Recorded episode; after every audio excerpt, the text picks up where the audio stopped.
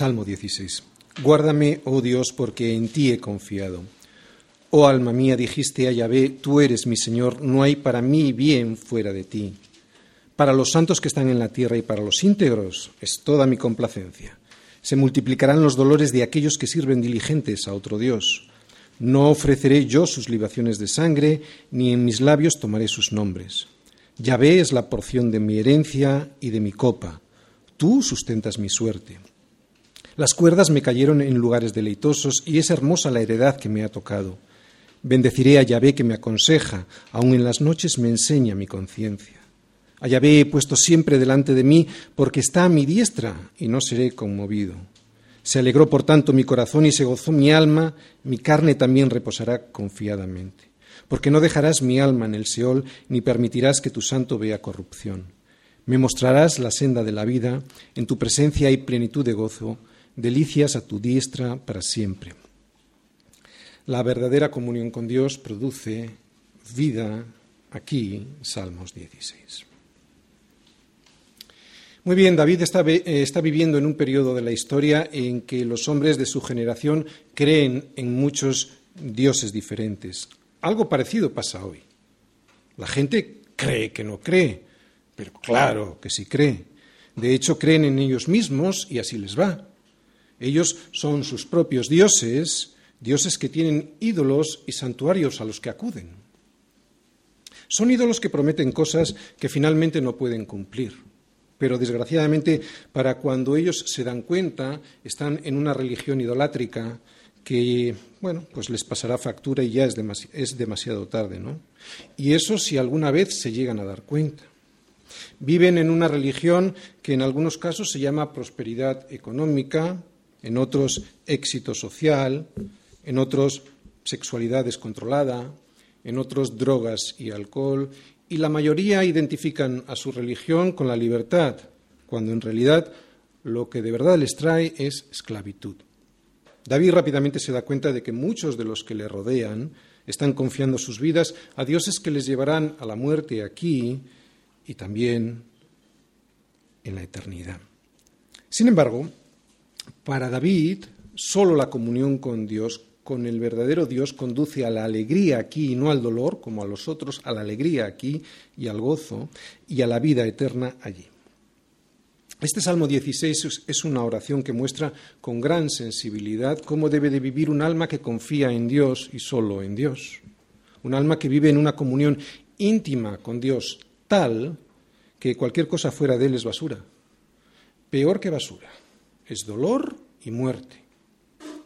Pero atención, no es la comunión lo que salva. No es la comunión lo, que salva porque solo Cristo salva. ¿no? Solo haber puesto nuestra confianza en Jesucristo es lo que nos va a salvar.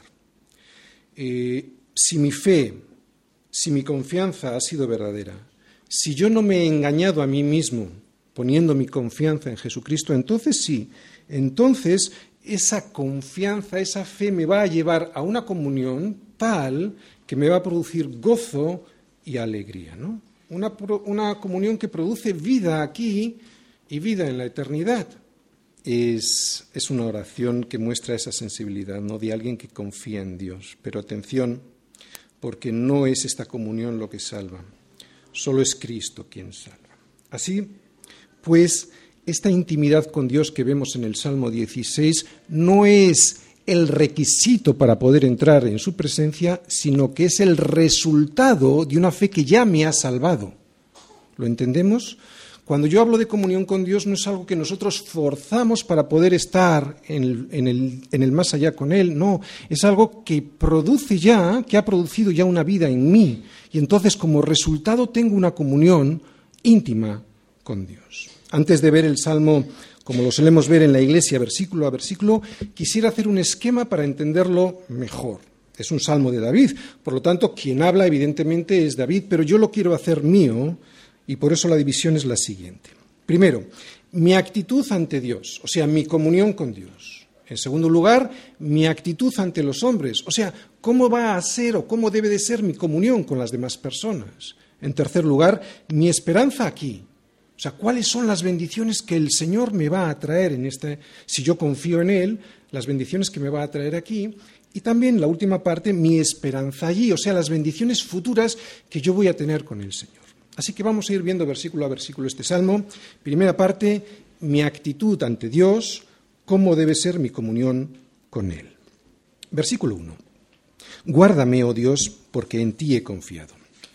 Oh alma mía, dijiste a Yahvé, tú eres mi Señor, no hay para mí bien fuera de ti.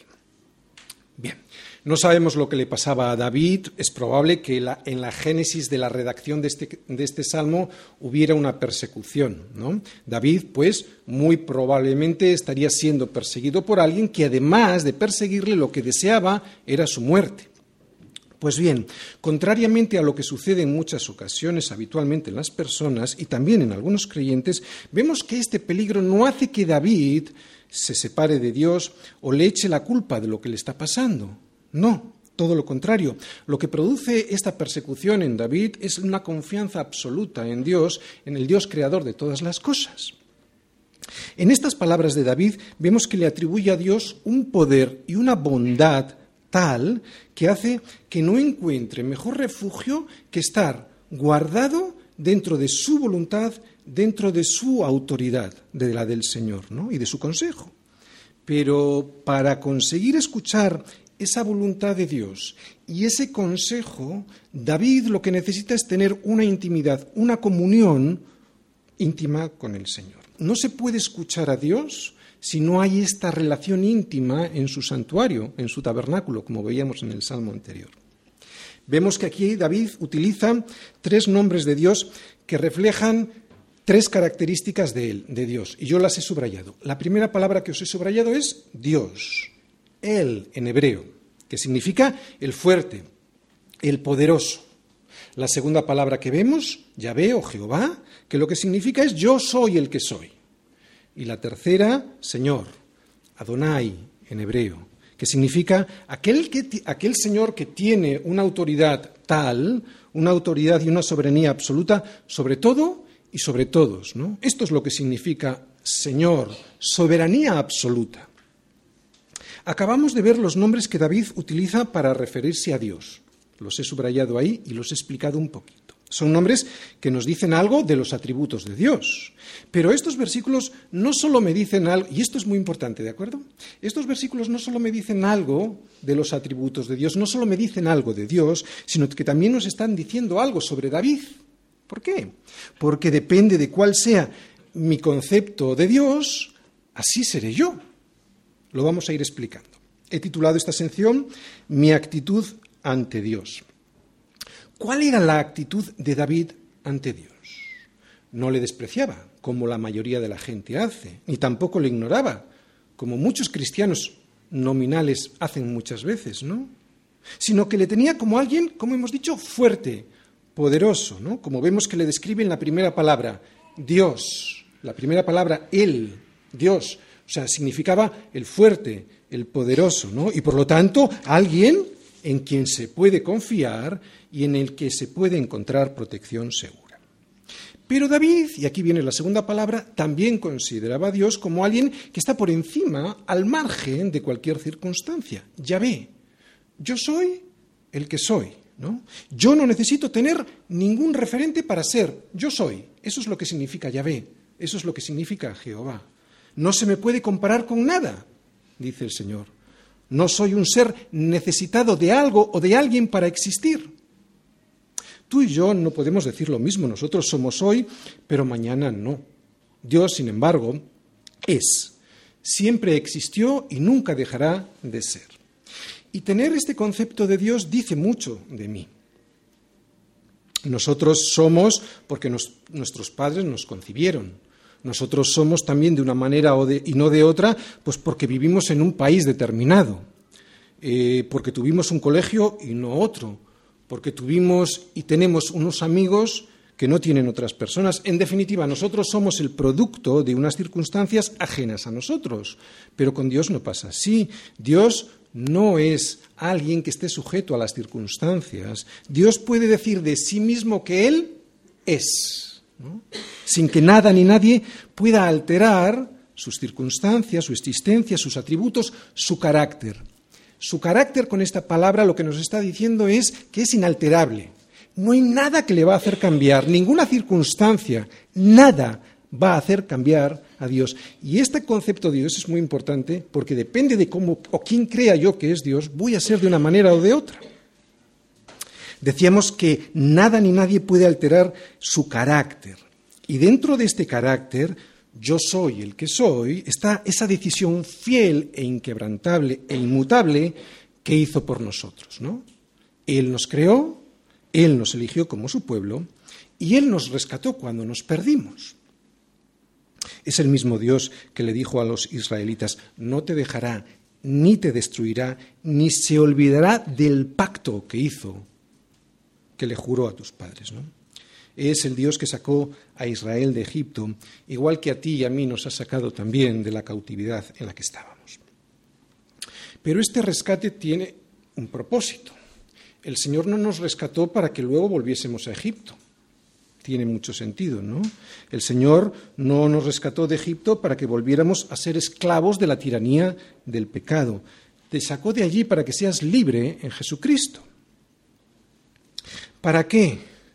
Para que después de verle como fuerte y poderoso, Yahvé, o sea, alguien que está al margen de cualquier circunstancia, ahora, y tercer nombre, le veas como Señor. Adonai, ¿no? en hebreo. Para que seas siervo de la justicia que es Jesucristo y así te pueda liberar de ti mismo. Porque sólo así, siendo esclavos, siendo siervos de Cristo, podremos llegar a ser libres de nuestra soberbia, de nuestro egoísmo, del desastroso destino al que íbamos directos. Esto es lo que veía David en Dios y que dice mucho de David. Poder, la primera palabra, poder, eh, por eso yo me puedo resguardar, en ese Dios, pero si yo solo tengo este concepto de Dios, como mucha gente tiene, no me vale para nada, porque además de tener poder, Dios es inmutable. ¿Recordáis? Ya ve, yo soy el que soy y como te prometí que te iba a llevar hasta el final, lo voy a hacer, te voy a llevar. Esto es fidelidad, esto es fidelidad que no cambia, es un pacto inquebrantable, es lo que significa esa palabra, es un Dios inmutable, pero también es señorío, que es la tercera cosa que vemos, ¿no? Para que yo, dice el Señor, para que yo te pueda proteger, para que yo sea fiel y te pueda llevar hasta el final, ¿sabes? También tengo que, ser tu Señor. ¿Te das cuenta de la importancia que tiene mi concepto sobre Dios para que yo tenga una actitud u otra en la vida? ¿Te das cuenta cómo estos nombres no solo dicen mucho de Dios, sino que también dicen mucho sobre David? Así que David tiene un concepto de Dios como poderoso, sí, y es por eso, por lo, por lo, que él puede tener confianza absoluta en Dios, un concepto de Dios como fiel, fiel a sus promesas, porque él no cambia, y esto es increíble, el hombre sí cambia, Dios no cambia, te ha prometido que te vas a llevar hasta el final, te va a llevar hasta el final, pero vemos que también tiene un concepto de Dios como Señor. Esto es muy importante, por eso insisto mucho en estos nombres que David da sobre Dios, porque dependiendo de cómo sea mi concepto sobre Dios, entonces yo tendré una relación con Él u otra. Y me podré estar engañando.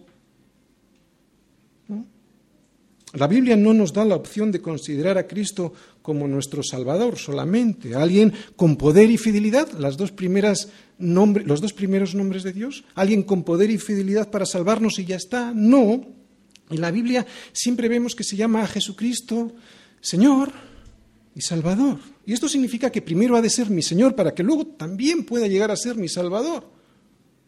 Y es aquí donde encontramos el problema de muchos cristianos, que consideran a Dios poderoso, primera palabra, y por lo tanto a alguien al que acudir para solicitar refugio, pero no le consideran su Señor, y por lo tanto no quieren estar sometidos a Él. Pues no se puede tener una cosa sin la otra. No se puede acudir a Dios para solicitar socorro sin tenerle como Señor. No funciona así. ¿Tenemos nosotros este concepto de Dios que David también tenía?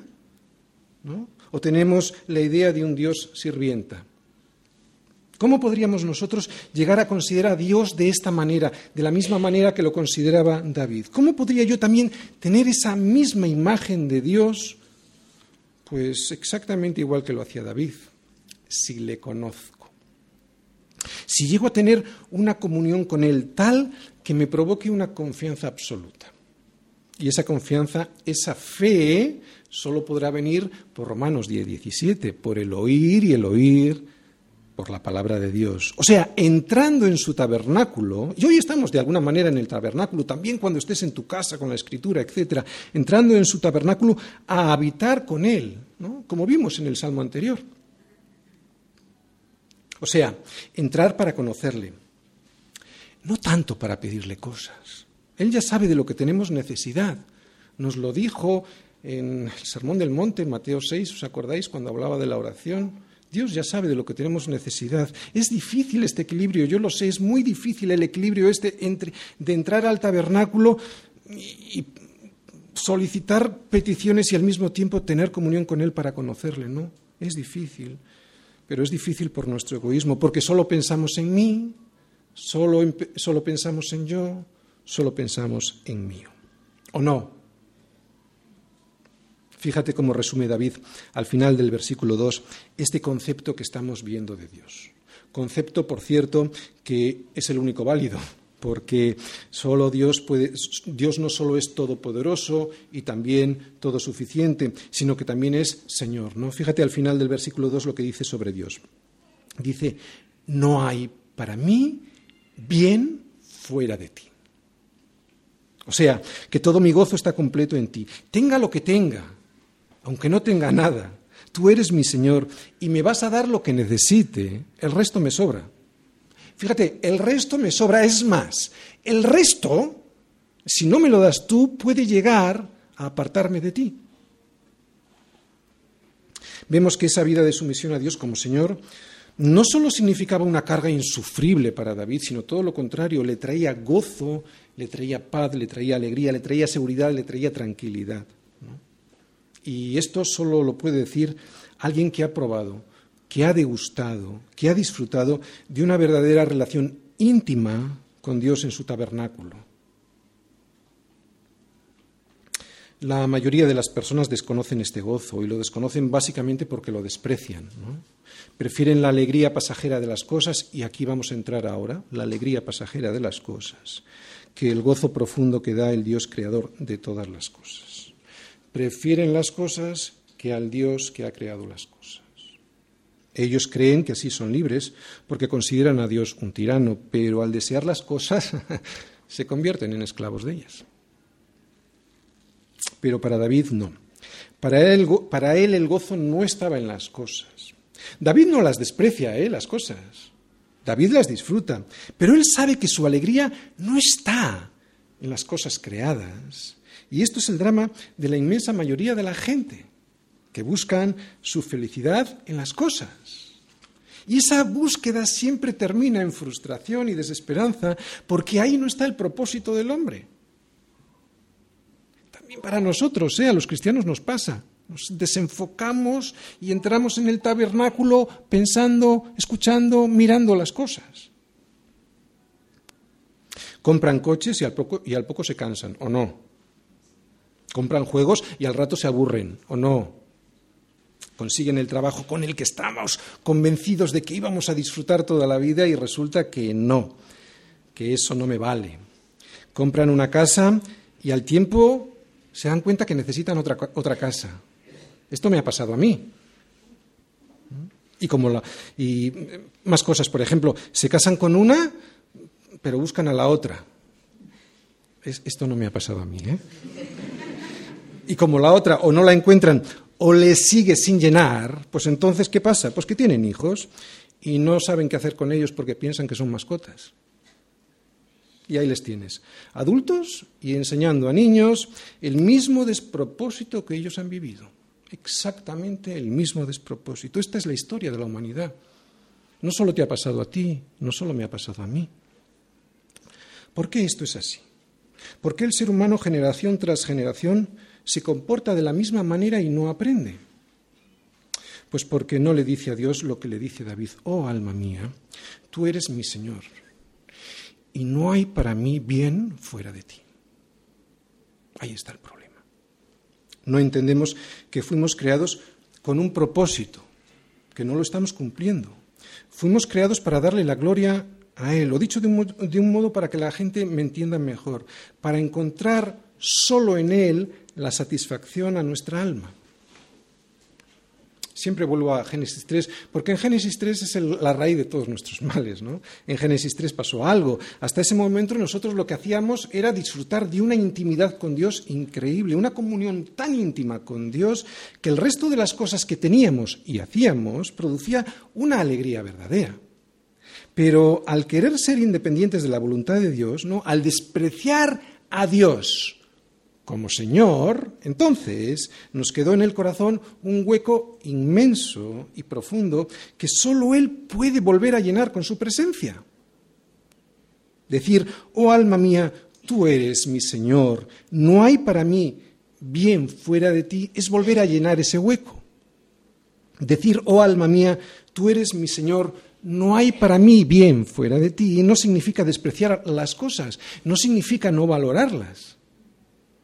Lo que realmente significa es que a quien valoramos de verdad es al Creador, al que ha creado esas cosas.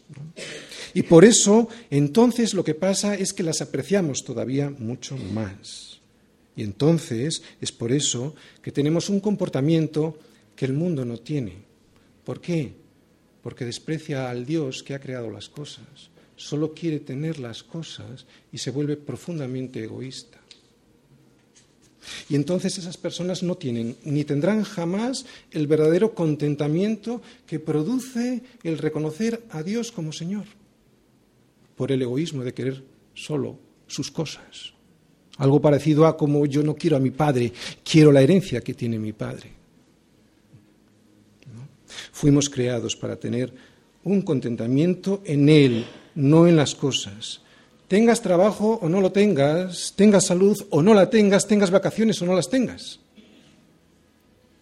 En otro momento, en otro salmo, David dice lo siguiente, bendice alma mía al Señor y no olvides ninguno de sus beneficios. Aquí David, si os fijáis, no está despreciando los beneficios que de Dios recibe, no, todo lo contrario. Él le recuerda a su alma que no los olvide y por lo tanto le recuerda a su alma que debe de ser agradecido. ¿no? Pero el énfasis no está en los beneficios de Dios, sino en Dios mismo. Fíjate, bendice mi alma al Señor. Y, subsidiariamente, y no te olvides de ninguno de sus beneficios. Cuando no entendemos esto, cuando nosotros no somos capaces de decir lo que dice David, oh alma mía, tú eres mi Señor, no hay bien fue no hay bien para mí fuera de ti, lo que estamos haciendo es funcionar de una manera diferente a como el fabricante quiere que funcionemos, a como el fabricante nos recomienda que lo hagamos. Y por lo tanto, no solo no funcionamos correctamente, sino que nos estropeamos. Un ejemplo. Tú utilizas un cuchillo para la carne como si fuese una hacha, un hacha, ¿no? Cortando un árbol. Y ya verás como además de no cortar el árbol, pues te quedas sin el cuchillo. Y claro, te pones triste, normal, ni has cortado lo que pretendías cortar, el árbol, y encima has estropeado el cuchillo, normal. Pero eres tan necio, y recuerda lo que significa necio en la Biblia. Un necio es aquel que no tiene en cuenta el consejo de Dios. Eres tan necio que en vez de escuchar al fabricante del cuchillo para saber cuáles son las propiedades de ese cuchillo y cómo se ha de usar ese cuchillo, ¿no? Que te empeñas en tu propia opinión, en seguir utilizándolo de la misma manera. Pues lo dicho, ni cortarás nada, ni conservarás el cuchillo. Y además te pondrás triste, porque no cortas el árbol y además te quedas sin el cuchillo.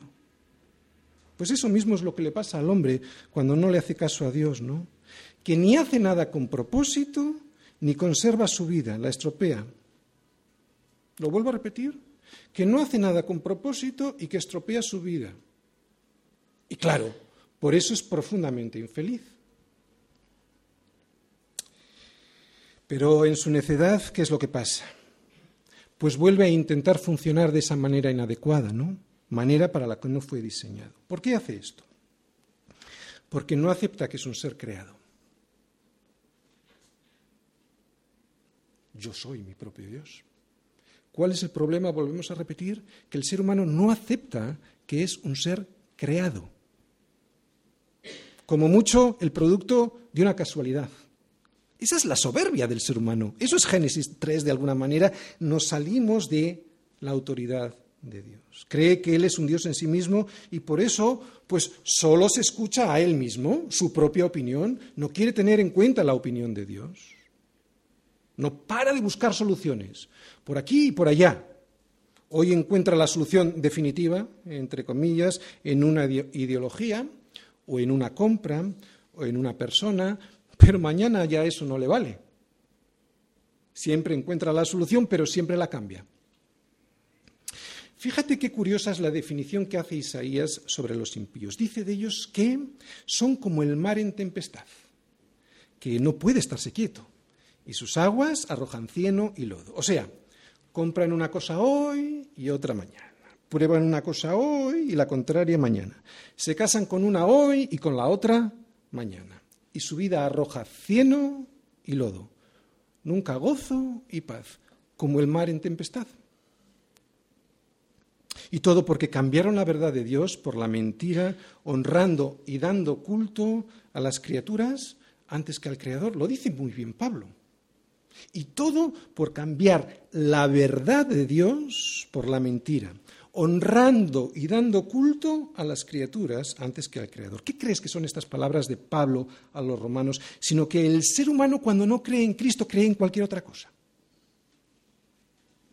Estas palabras de Pablo a los romanos significa que los hombres buscan en las criaturas, en las cosas creadas, todo aquello que solo se puede encontrar en Dios, protección, gozo, plenitud, felicidad.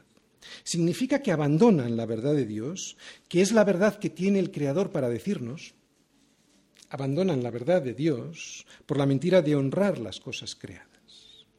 Estas palabras de Pablo, fíjate qué curioso, estas palabras de Pablo no dicen que estas personas no honran a Dios y ya está.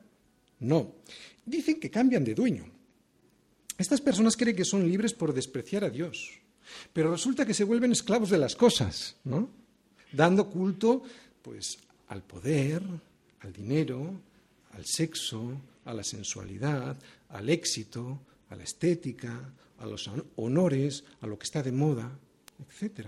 Y se vuelven esclavos de las cosas creadas. Es curioso, Pablo lo dice, no es que se vuelvan independientes, no, se hacen esclavos de las cosas creadas. Las cosas creadas. Ese es su Dios. Y es ahí donde buscan su deleite. No como David, Yahvé, tú eres mi Dios, no hay para mí bien fuera de ti.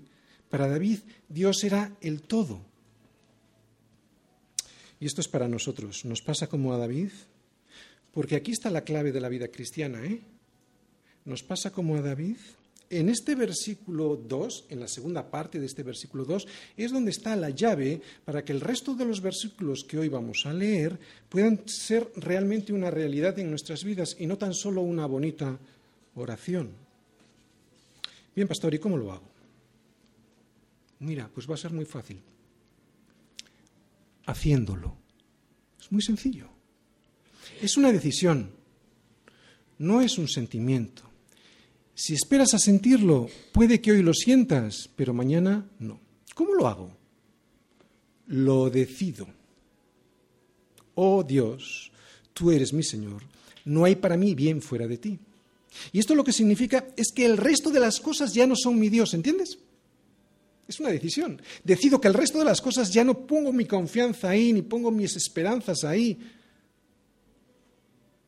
Y lo decido todos los días. Un ejemplo más, más cercano. Yo decido casarme con mi mujer. Eso no solo significa que la elijo a ella como esposa, significa algo más. Significa que ya decido no desear a ninguna otra, y eso además durante todos los días de mi vida. Lo decido. Cuando alguien decide que Cristo es su Señor, no solo tiene esa actitud de agradecimiento que hay y de contentamiento que hay en poner nuestra esperanza en Jesucristo, ¿no? Y es un agradecimiento y es un contentamiento con el resto de las cosas que Él nos da. No. Hay algo más. Cuando tú decides poner toda tu confianza en Jesucristo, además de tener el contentamiento con las cosas, también tienes una actitud diferente con las personas. Y es lo segundo que vamos a ver en este salmo, mi actitud ante los hombres, cómo debe ser mi comunión con los demás. Versículo 3. Para los santos que están en la tierra y para los íntegros es toda mi complacencia. Se multiplicarán los dolores de aquellos que sirven diligentes a otro Dios. No ofreceré yo sus libaciones de sangre, ni en mis labios tomaré sus nombres. Muy bien, para David solo hay dos tipos de personas, os dais cuenta, ¿verdad? En la Biblia solo se ven dos tipos de personas, dos y solo dos, lo decimos constantemente en nuestra iglesia y aquí lo volvemos a ver. Los íntegros, aquellos cuyo corazón es de una sola pieza, aquellos que no tienen un corazón compuesto por diferentes fidelidades contrapuestas entre sí, sino que tienen un corazón dispuesto solo para agradar a Dios, solo para escuchar su voz y su consejo. Eso es un corazón íntegro, el que solo tiene una fidelidad. Escucho solo a Dios. Un paréntesis tú, yo, todos nosotros, ¿sabéis cuál va, cuál va a ser el carácter que vamos a tener en nuestra vida? Nuestro carácter va a ser conforme a aquello que escuchemos. Por eso si yo quiero tener un carácter conforme a Dios, yo tengo que escuchar a Dios. Si yo escucho al mundo, mi carácter va a ser el carácter del mundo. ¿Entendemos? Los íntegros, pues, son aquellos que tienen el mismo carácter que Dios tiene, ¿no? ¿Por qué? Lo hemos dicho, porque le escuchan solo a Él. ¿Os recordáis el Salmo 1? Bienaventurado el hombre que no escucha el consejo de los malos, ¿no? que no anda por su camino de pecadores y por lo tanto no se sentará en esa silla de escarnecedores. Es que es por el oír. Y esa excelencia de carácter que tiene el cristiano por escuchar solo el consejo de Dios hace que vivan apartados para Él. Por eso la segunda palabra que vemos ahí, que es la misma que íntegro en realidad, es santo, ¿no? Y es por eso que al escucharle solo a Él, están dispuestos a obedecerle solo a Él. Por eso es que son santos, apartados para Él. En la Biblia, integridad y santidad en realidad es lo mismo. En la Biblia, integridad y santidad en realidad es lo mismo. ¿Mm? Cuando alguien es íntegro, es santo. Porque alguien que está apartado para Dios, a pesar de todas las presiones que está sufriendo en este mundo, toda eh, la, influencia que está recibiendo de la cultura, de la televisión, etcétera, él lo que hace es yo solo quiero escuchar a Dios para recibir su consejo, porque el consejo del mundo solo me va a llevar a la destrucción y a la muerte. Por eso los íntegros y santos son con los que se identifica David. ¿Con quién te identificas tú? ¿Con los que sabes que se están por ahí drogando o con los que se están por ahí divirtiendo de aquella manera tan tonta y estúpida? David se identifica con los íntegros de corazón, con los santos. ¡Qué bueno! Cuando alguien es íntegro y santo, es alguien que se identifica también con los íntegros y con los santos. Es con ellos con los que se siente a gusto y no con los otros. Recordemos, solo hay dos tipos de personas, no hay un intermedio, solo hay dos tipos de personas, dos. Y esto significa que si no estamos a gusto con los santos, muy probablemente con quien estemos a gusto sea con aquellos que sirven diligentes a otro Dios. Tenemos que tener cuidado también los cristianos para no caer en el servicio a otro Dios. Lo he dicho antes, los cristianos estamos muy sometidos a presiones de nuestro entorno cultural, mediático, televisivo. No veas la televisión. Por favor. Solo vas a escuchar el consejo del malo. ¿Qué ves en la televisión? Estamos, como digo, sometidos a tanta presión que corremos el riesgo de empezar a pensar como los incrédulos. No te creas que tú no vas a estar ahí. Claro que corres ese riesgo, claro que lo corres, ¿no? Vas a llegar a pensar como los incrédulos, ¿no? Y vas a empezar a ofrecer sacrificios a otro Dios. Sacrificios que los incrédulos creen que no ofrecen, pero que lo hacen diligentemente. De ahí la importancia de la iglesia, de ahí la importancia de los hermanos, de ahí la importancia de la familia y que la familia esté bien enfocada en Cristo. ¿Para qué? Para contrarrestar ese entorno hostil en el que vivimos y que siempre querrá hacernos diligentes de otro Dios.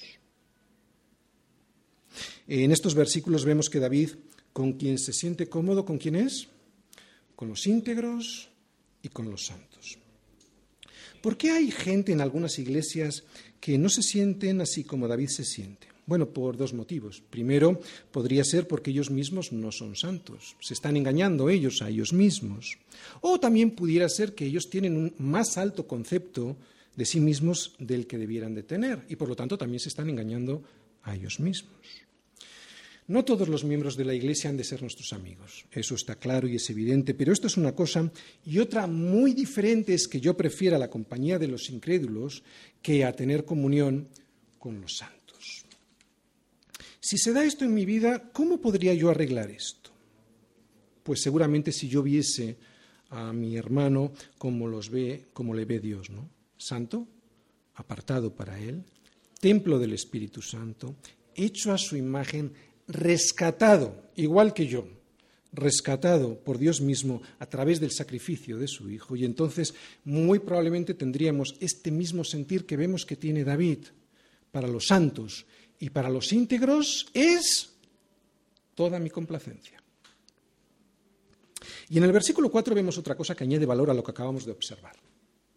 David, en la misma medida en la que desea la comunión con los santos, aborrece la compañía de los incrédulos, que son aquellos que sirven diligentes a otro Dios, ¿no? que es el Dios de este mundo. ¿Nos pasa igual? ¿Nos pasa igual que a David, que deseamos la compañía eh, de los santos? ¿O Preferimos la compañía de los incrédulos más que la de los santos. Porque si esto es así, ¿sabes lo que va a pasar? Que seremos nosotros mismos los que estemos en grave riesgo de servir diligentes a otro Dios.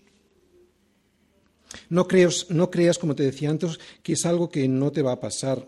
Te puede pasar. Este riesgo siempre va a estar ahí, ¿no? El que piensa estar firme, mire que no caiga.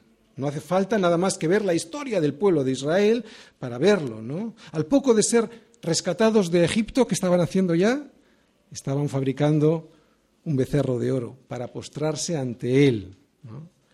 Como hacen los demás pueblos del alrededor, como hacen los demás. Ese es el gran peligro, hacer lo que el mundo hace, pensar lo que el mundo piensa, decir lo que el mundo dice. Y lo más grave, más grave que eso es todavía lo siguiente, creer que nosotros no estamos ahí. Porque como somos cristianos,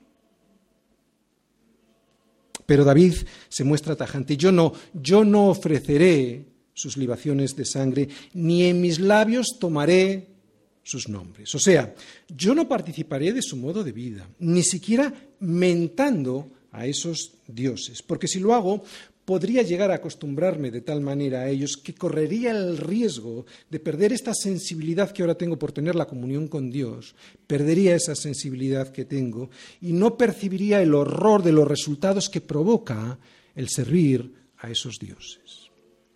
Y todo lo que os he dicho, guardadlo, y nombre de otros dioses no mentéis ni se oirán de vuestra boca. Éxodo 23, 13. ¿Por qué crees que Dios le prohibió a los israelitas hacer tan siquiera mención de los nombres de otros dioses? Pues porque todos estamos tentados a ir detrás de ellos. Todos. Lo vuelvo a repetir en palabras del mismo Pablo. El que piensa que está firme, mire que no caiga. Nadie es inmune, nadie es perfecto, todos, eh, todos nosotros estamos expuestos. ¿Por qué? Porque vivimos entre ellos entre esos dioses, ¿no? En estos versículos del Salmo que estamos viendo, probablemente David esté recordando esas prácticas idolátricas en las que se ofrecían pues sacrificios humanos a los dioses. Eran tiempos en los que incluso, y seguramente vosotros algunos lo sabréis, se ofrecían sacrificios de niños y de bebés a Moloch, ¿no? un ídolo de bronce hueco por dentro, en el que se encendían unas brasas en su interior hasta que se ponía al rojo vivo y entonces le colocaban los bebés, los niños en sus brazos, unos brazos articulados, que luego los movían hacia su boca, una boca que la tenía abierta, y los niños iban para adentro a quemarse. Eh, para no oír esos gritos, todos tocaban tambores y trompetas. Yo sé que esto hoy no se hace, pero es que el diablo ha mejorado su táctica para hacerte perder la vida. ¿O no es lo mismo lo que la gente hace cuando dedica su vida al Dios trabajo, al Dios dinero, al Dios éxito personal y social? ¿No es por ofrecer sacrificio a esos dioses que pierdes tus hijos, pierdes a tu mujer y terminas perdiendo tú mismo tu vida? Yo lo veo todos los días. No nos engañemos, es así. Y uno se pregunta, ¿cómo puede ser que los hombres prefieran vivir sometidos a semejantes ídolos, a semejantes dioses crueles, a ser siervos del Dios único y verdadero que proporciona vida y que la proporciona de verdad? ¿Cómo puede ser esto?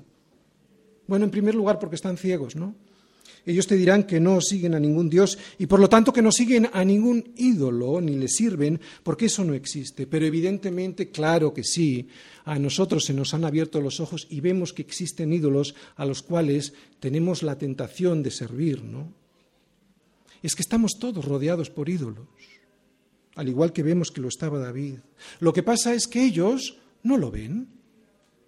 Claro, no lo ven porque no quieren verlo. ¿eh?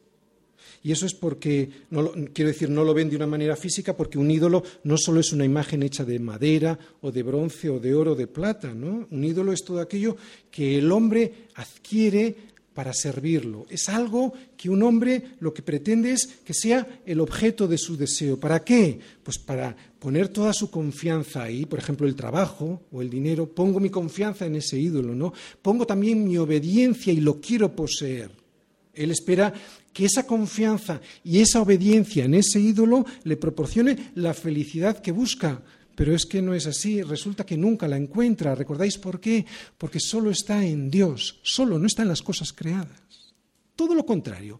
Estas personas que ponen su confianza en los ídolos, como dice ahí, se multiplicarán los dolores de ellos, de aquellos que sirven diligentes a otro Dios.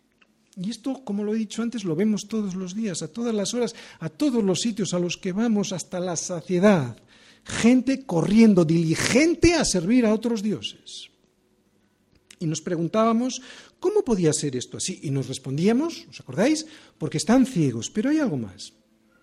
Rechazan a Cristo porque Cristo es la verdad. ¿Y sabes qué pasa con la verdad?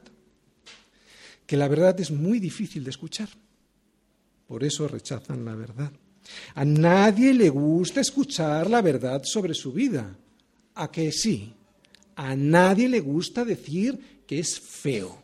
A nadie le gusta decir o escuchar que está mal. ¿A ti te gusta, Aricha? No. Pero si estás mal, ¿qué sería lo mejor? Que te dijeran que estás mal, ¿verdad? Por lo tanto, estate atento y escucha. A nadie le gusta escuchar la verdad, pero no hay nada mejor en esta vida que escuchar la verdad, porque la verdad te salva, para empezar de ti mismo. A nadie le gusta escuchar la verdad sobre su vida, por eso ellos prefieren correr diligentes para servir a quién? A otros dioses, que con las mentiras les engañan y les dicen que les van a dar lo que nunca llega, sino que lo único que hacen es multiplicar sus dolores. Y como hemos dicho antes, esto también es para nosotros, esto también nos puede ocurrir a nosotros, porque también nosotros estamos expuestos a la influencia de estos ídolos. Pero, pero, pero, yo quiero ahora que vayas a Primera de Juan, Primera de Juan 5, 20, 21, fíjate lo que nos dice Juan. Primera de Juan 5, 20, 21. Pero sabemos, y yo tengo en mi Biblia subrayada esta palabra, sabemos, pero sabemos que el Hijo de Dios ha venido y nos ha dado entendimiento. Por eso lo sabemos, ¿de acuerdo? Porque Él nos ha dado el entendimiento. Vuelvo a repetir, pero sabemos que el Hijo de Dios ha venido y nos ha dado el entendimiento para conocer al que es verdadero. Y estamos en el verdadero, en su Hijo Jesucristo. Este es el verdadero Dios y la vida eterna. Hijitos, guardaos de los ídolos. Amén. Solo Cristo es la verdad y el Dios verdadero. El resto, el resto son ídolos. Lo vuelvo a repetir, solo Jesucristo es la verdad y el Dios verdadero. El resto es mentira, el resto son ídolos.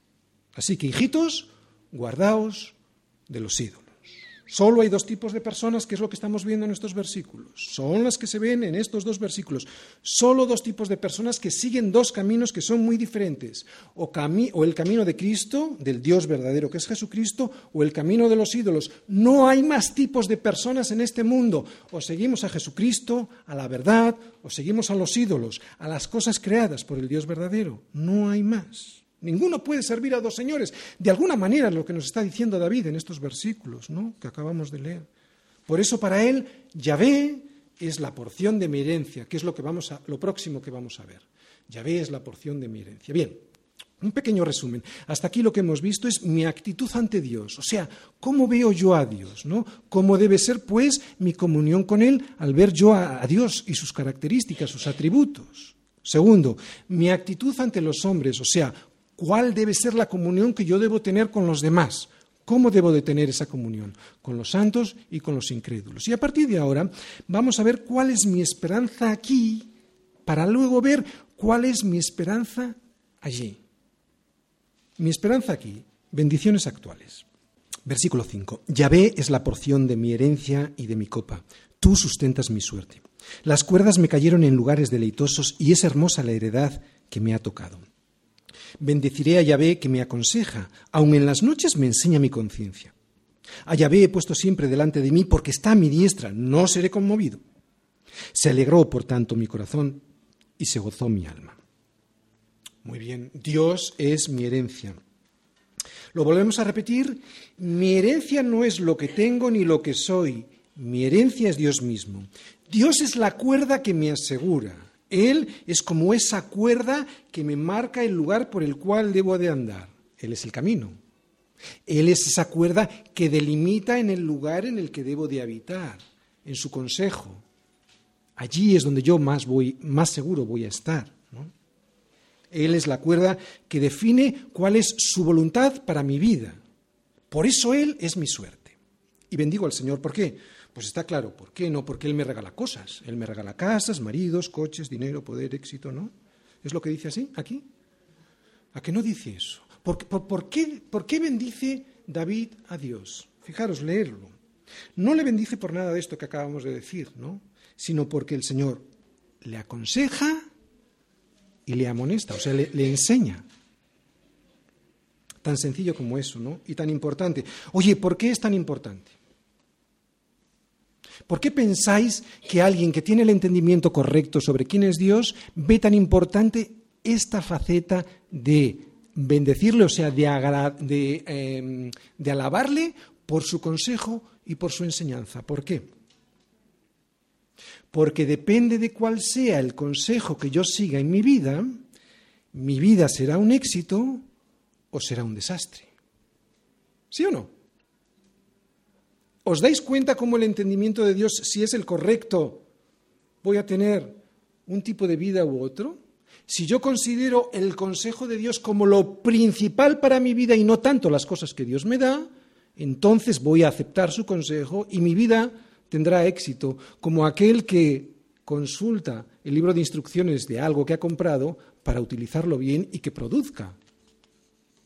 David, al comprender pues esto, la excelencia de la porción que le ha tocado en suerte, que es Dios mismo y su consejo, porque Dios es su consejo para mí, yo no puedo tener a Dios sin su consejo, yo no puedo tener a Dios sin que sea mi Señor, eso es lo que es mi consejo, ¿no? pues no puede por menos que bendecir al Señor, o sea, no puede por menos que alabarle. Fíjate por lo que le alaba, lo volvemos a repetir. Le alaba porque le aconseja, porque le enseña, porque Él es todo para Él. David sabe que Dios está delante abriéndole el paso y también sabe que está a su diestra protegiéndole, dándole seguridad. No tengo otros dioses, dice David, Él es el único en el que pongo mi confianza. Por eso Él es mi esperanza aquí. Pero también, y ahora lo que, nos vamos, lo que vamos a ver es que Él es también mi esperanza allí. Mi esperanza allí, las bendiciones futuras. Mi carne también reposará confiadamente, porque no dejarás mi alma en el Seol, ni, permitirás que tu santo vea corrupción. Me mostrarás la senda de la vida, en tu presencia hay plenitud de gozo, delicias a tu, a tu diestra, diestra para siempre. Esta es mi esperanza allí. ¿Qué leemos ahí? Claramente la vida eterna. Bien, mi intención era haber predicado todo el Salmo, pero el jueves de esta semana me di cuenta que era imposible. Así que he preferido predicarlo en dos veces para sacarle el máximo partido. Por eso, y aunque hemos leído estas dos últimas partes del Salmo, los versículos del 5 al 11, serán estos versículos los que veremos más en profundidad el próximo domingo. El título de la predicación de hoy era La verdadera comunión con Dios produce vida aquí. Y muy probablemente el título de la próxima predicación del domingo sea La comunión con Dios conduce a la vida allí. Es lo que veo en este salmo. Lo que veo en este salmo es comunión que produce vida. Primero, comunión con Dios que me produce vida aquí, al, seguir su consejo, al no andar detrás del consejo del malo, al seguir las instrucciones de aquel que me creó. Esa comunión produce vida aquí y es lo que hemos visto hoy, por eso está titulado así. Esa comunión con Dios produce aquí vida. No, me lleva, no lleva mi, mi vida al desastre, ¿no? Obedecer su consejo, estar en comunión con los santos. Y segundo, ¿qué es lo que veremos? Que lo hemos leído, pero lo veremos el próximo domingo. La comunión con Dios me produce, mejor dicho, me conduce a la vida allí. Y así poder estar morando con Él en su monte santo. Resumen de esta primera parte del Salmo 16. Guárdame, oh Dios, porque en ti he confiado. Oh alma mía, dijiste a Yahvé, tú eres mi Señor, no hay para mí bien fuera de ti. Mucha gente se piensa que viene a la iglesia pues a cumplir con Dios y cree que con eso basta. Pero no se da cuenta que con Dios no se cumple con tan solo venir y decirle, guárdame, oh Dios, porque en ti he confiado. Para poder realmente tener la protección de Dios, es, necesario vivir algo más que un simple rezo, una simple oración y marchar. Para poder ser guardado por Dios, Él ha de ser mi Señor. Y no solo en mi alma, sino que incluso hasta en mi carne he de sentir que no hay para mí bien fuera de Él. ¿Qué es lo que buscas en este mundo en donde lo has probado todo y nada te sacia. ¿Qué es lo que buscas? Esta es una pregunta para los incrédulos, para los que no siguen a Dios, ¿no? Pero para los cristianos, ¿qué es lo que buscas en la iglesia? ¿Qué es lo que buscas? ojalá me hubieran hecho a mí esta pregunta así, ¿no? Así de esta manera tan cruda hace años. Ojalá. Porque muchos vienen a la iglesia y dicen con su boca, guárdame Dios, porque en ti he confiado. Pero pocos vienen y le dicen de verdad, con su alma, tú eres mi Señor, no hay para mí bien fuera de ti. Y eso es porque nunca han entrado a habitar en su tabernáculo rendidos. Esta es la palabra. Muchos entran en su tabernáculo, pero no entran rendidos. La palabra Señor. Muchos en las iglesias le dicen, oh Dios, pero pocos entran rendidos a su señorío. No es una acusación, es una advertencia, lo sé porque me ha pasado a mí durante años, por eso lo puedo decir con cierta autoridad. El resultado de una persona que tiene una relación personal y genuina con Jesucristo, el resultado, no es lo que salva, sino que el resultado de alguien que tiene una relación de verdad y genuina con Jesucristo no es que le diga, guárdame, oh Dios, porque ti he confiado. Eso se lo dice mucha gente. Hasta los incrédulos le dicen a veces esto a Dios. ¿De acuerdo? La verdadera marca e inconfundible de un hijo de Dios es que le llama a Jesucristo Señor y se rinde a Él, a su consejo, a su voluntad. Y entonces, y como resultado, llega el contentamiento, llega el gozo de tenerle solo a Él, sabiendo que el resto de las cosas me vendrán por añadidura. ¿Y sabes lo que me vendrá? Ni siquiera las cosas que, yo mm, deseo me vendrán, porque si de verdad Cristo es mi Señor, Él me entregará lo que necesito, que muchas veces, de hecho la mayoría de las veces, no van a coincidir con aquello que yo deseo. Y esta actitud ante Dios como Señor ¿Se tiene o no se tiene?